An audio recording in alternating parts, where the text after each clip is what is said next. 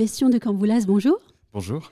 Vous êtes le directeur artistique de l'ensemble baroque Les Surprises et je vous ai euh, invité à ce micro aujourd'hui afin de répondre à la question de savoir comment vous travaillez vos programmes entre œuvres populaires et fameuses auprès du public et œuvres méconnues ou inédites et qui méritent souvent une plus grande écoute. Alors comment donc euh, adressez-vous la question du choix du répertoire pour vos productions, qu'elles soient à la scène ou au disque? Bah, c'est vrai que c'est une sorte de savant mélange de pouvoir euh, convaincre en tout cas le, un public de venir écouter ou de ou d'acheter un disque par des œuvres qu'ils connaissent déjà et donc qu'ils apprécient. Oui. Et de pouvoir par ce biais-là finalement les inviter à découvrir aussi d'autres choses. Parce que je pense que finalement c'est la même chose pour beaucoup d'art ou, presque dans, dans, plein de choses dans la vie. En effet, on est, on est souvent d'abord attiré par ce qu'on connaît et on, euh, après, on peut, on peut se laisser en tout cas euh, un peu de chance pour découvrir des nouvelles choses. Et c'est vrai qu'en musique, finalement, on connaît, euh, alors en musique baroque, mais dans un peu toutes sortes de musique, on connaît souvent qu'une petite partie de tout ce qui a été écrit, bah, parce que c'est évidemment énorme, toute la musique qui existe depuis des siècles et des siècles. et je trouve ça intéressant, c'est vrai qu'avec l'ensemble Les Surprises, depuis très longtemps, moi je l'ai voulu justement depuis le début, ça fait une dizaine d'années qu'on existe, je voulais euh, vraiment œuvrer pour euh, redécouvrir du répertoire. Et puis, bah, justement, en, faisant ce travail un petit peu archéologique, on pourrait dire, on se rend compte qu'il y a énormément de choses à redécouvrir et de la très belle musique qui, on ne sait pas pourquoi forcément, est un peu tombée dans l'oubli. Oui, et, c'est important ce que vous venez de dire. Parfois, on se demande vraiment pourquoi on ne le connaît pas davantage. Oui, c'est un peu des mystères. Alors, c'est vrai qu'il y a euh, souvent, l'histoire euh, ne retient que quelques noms parce qu'on aime bien s'accrocher à des grands noms euh, reconnus. et d'ailleurs, c'est n'est pas, pas forcément ceux qui étaient reconnus à l'époque. Oui, aussi. C'est vrai que voilà, les siècles font, et puis les, après les biographes, par exemple, inventent presque un peu ou réinventent des, des choses autour de certains musiciens. et donc, c'est vrai qu'on ne peut pas, évidemment, tous les connaître. Alors parfois aussi joue en faveur euh, d'un compositeur sa vie romanesque ou euh, sa manière ou son talent à s'être vendu à une époque, alors que d'autres parfois plus peut-être plus doués ou plus talentueux n'ont pas eu ce talent-là et finalement on les a oubliés. Alors moi j'ai trouvé intéressant de pouvoir évoquer avec vous le magnifique programme que vous avez offert à l'Auditorium du Louvre. C'était un programme dans lequel deux tédéums s'affrontaient. Le premier, donc très connu de Marc-Antoine Charpentier, et celui totalement inédit d'Antoine Desmarais. Avant de parler de ces deux œuvres, qui, je dois le dire, ont charmé à part égale le public, puisque j'étais mmh. présente au concert, peut-être pourriez-vous rappeler à nos auditeurs en quelques mots qui est Marc-Antoine Charpentier et qui est Henri Desmarais? Donc ce sont deux compositeurs à peu près de la même période, euh, de la fin du XVIIe siècle et début, début XVIIIe siècle en France. Euh, alors c'est vrai que Marc-Antoine Charpentier est quand même un peu plus connu que, que Desmarais.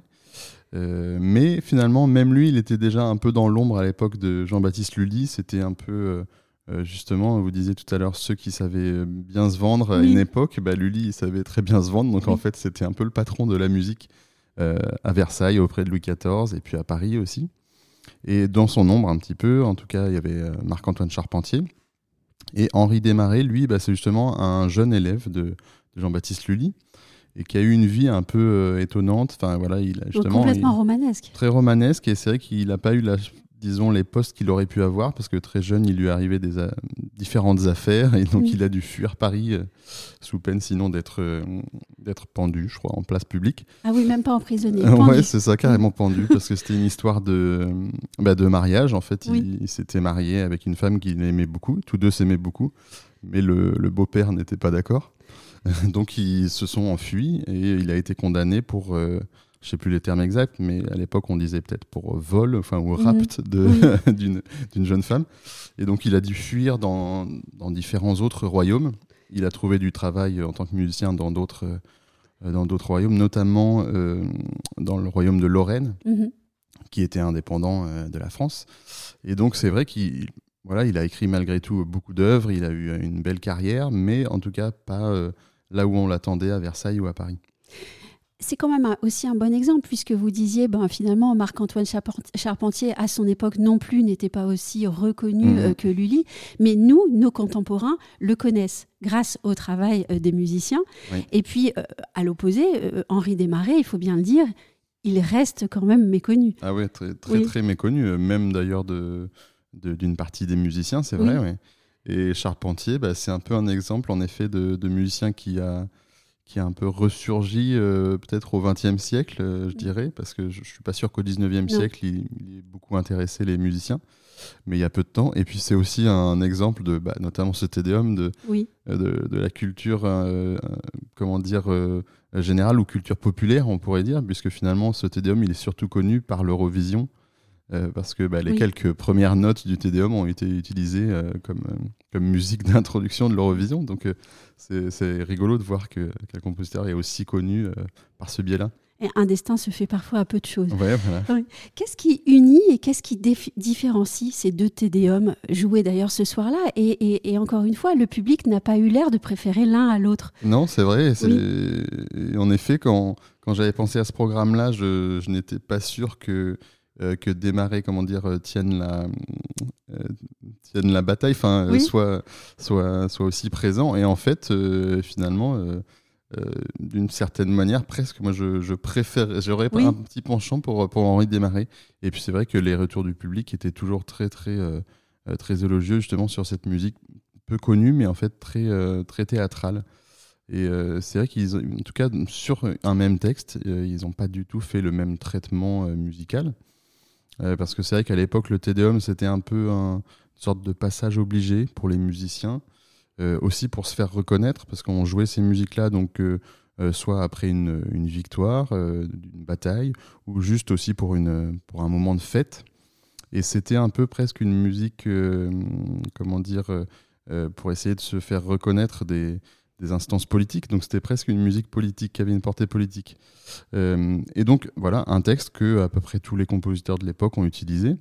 Et là, ils l'utilisent de façon totalement différente. Et c'est vrai que chez Desmarais, il y a un côté un peu plus opératique, avec euh, une utilisation plus importante de, petits solos, de trios, euh, des récits, comme on pourrait le faire en fait dans la tragédie baroque. Est-ce que après le, concert, vous avez pu échanger avec certaines personnes du public? Pourquoi je vous pose cette question-là? Parce que souvent, en concert, on commence par l'œuvre la moins connue et puis on, laisse patienter le public pour ensuite lui servir l'œuvre la plus connue. Et vous, vous avez fait l'inverse. Oui, j'ai fait l'inverse, oui, parce que bah, je trouvais qu'en fait, le, justement, le démarrer, comme il est plus copieux aussi en temps de musique, euh, je trouvais que c'était bien pour une deuxième partie d'avoir quelque chose comme ça, d'un peu plus dense. Et puis, comme justement les premières notes du Tédéum de Charpentier sont peut-être la musique, une des musiques les plus connues au monde, oui. je me suis dit, bon, bah, c'est bien, on commence par ça, comme ça on, rentre tout de suite en terrain connu. Et après, on peut aller un peu plus vers l'inconnu. C'est aussi une manière de, de, faire un peu de pédagogie Oui, c'est ça, un peu, ouais, c'est vrai.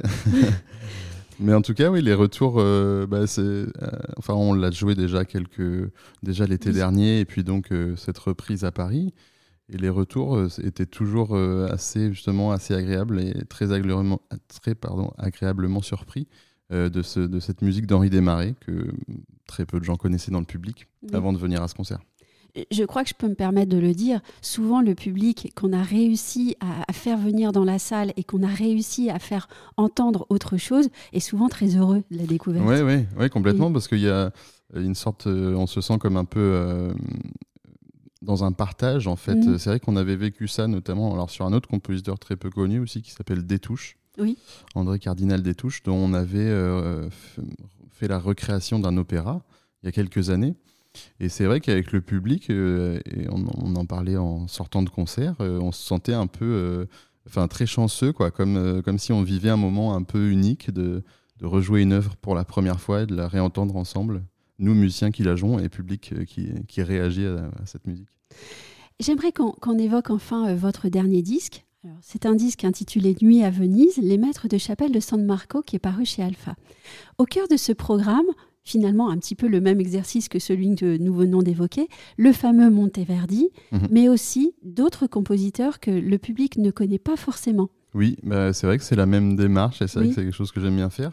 donc là, pour ce programme-là, on est à une autre époque, oui. dans cette ville incroyable. ouais, c'est vraiment assez inspirant de, travailler sur Venise et puis d'imaginer un peu. Ça, ce programme, c'est une sorte d'imaginaire d'une nuit de fête à Venise où on, se baladerait depuis la place Saint-Marc, euh, euh, la, basilique aussi, et puis de, flâner dans les rues de, Venise. Et euh, alors, c'est vrai qu'au niveau des compositeurs, on, on, parcourt un peu plus de temps parce que l'idée, c'était de partir donc de Monteverdi, qui est sûrement le plus connu, et donc qui était maître de chapelle à Saint-Marc et puis après de jouer des œuvres de euh, quelques-uns de ses amis de la même époque, et puis des successeurs aussi, donc il y a Cavalli, euh, les Lotti, euh, qui après lui était maître de chapelle aussi à Saint-Marc. Et puis dans ses amis, enfin je dis amis après. Oui, oui. J'imagine qu'ils étaient amis, mais en tout cas collègues musiciens. Il y en a un qui s'appelle Grandi. Peut-être, euh, peut-être Rivo, ouais. Euh, en tout cas, par exemple, voilà, ça c'est un bon exemple. C'est Alessandro Grandi, euh, qui est très peu connu aujourd'hui et il, nous reste pourtant beaucoup d'œuvres, mais elles sont très peu jouées, très peu enregistrées et même peu éditées. En fait, on a les, les éditions d'époque, mais voilà, en tout cas, elles sont peu souvent faites. Et je trouve que la musique est vraiment magnifique. Et c'est vrai que c'est quelqu'un justement qui était euh, pas dans l'ombre, mais en tout cas qui a travaillé avec Monteverdi, mais qui n'était pas euh, maître de chapelle, qui était voilà simplement son assistant. Et c'est le bon exemple, je trouve, de, de musicien voilà, qui n'est pas vraiment passé à la postérité, mais euh, qui, écrivait, euh, qui avait une science en tout cas d'écriture musicale très intéressante. Est-ce que je peux dire aussi que c'est un disque qui permet finalement de mieux connaître aussi le, personnage du maître de chapelle, qui est, un, qui est un personnage très important en musique? Oui, ouais, c'est vrai. Et puis, euh, bah, il y, a de ça, en effet, c'est cette posture un petit peu de, de, maître de chapelle. Et ce que, ce que je trouvais intéressant, c'était de montrer que tous ces musiciens-là, ils étaient maîtres de chapelle à, Venise, mais en fait, en même temps, ils écrivaient de la musique profane, et donc il y avait quelque chose, il y avait vraiment des passerelles euh, directes entre, entre les différents mondes, parce que Venise c'était aussi une ville de fête, évidemment, euh, et donc euh, en fait, ils ont, ce sont les premiers à avoir inventé l'opéra aussi, donc que ce soit dans la musique sacrée ou dans la musique profane, il y avait un même travail. autour de la théâtralité. Aussi un travail de contraste entre l'intime, des choses plus, plus personnelles, et mhm. puis euh, une musique plus grandiose aussi, avec ce contraste-là. Oui, complètement, oui, parce que c'est vrai qu'il y a des, musiques vraiment euh, qu'on imagine un petit peu servir pour des, pour des processions, par exemple, euh, qui sont de la, musique voilà, très impressionnante. Et puis en effet, il y a des choses, des petits duos ou petits trios. je mets petit entre guillemets parce que la musique est splendide et très suave, très, voilà, très, très, très très impressionnante, mais, mais dans l'intimité. Le tout euh, pour commémorer un, lieu qui est absolument magique pour la musique, euh, qui est euh, celui créé à la chapelle de Saint-Marc. Ah, c'est ça, à Venise. pour la musique et pour, pour les arts, je dirais en général, parce que cette ville est assez impressionnante pour ça. Un grand merci à vous. Avec plaisir, merci beaucoup.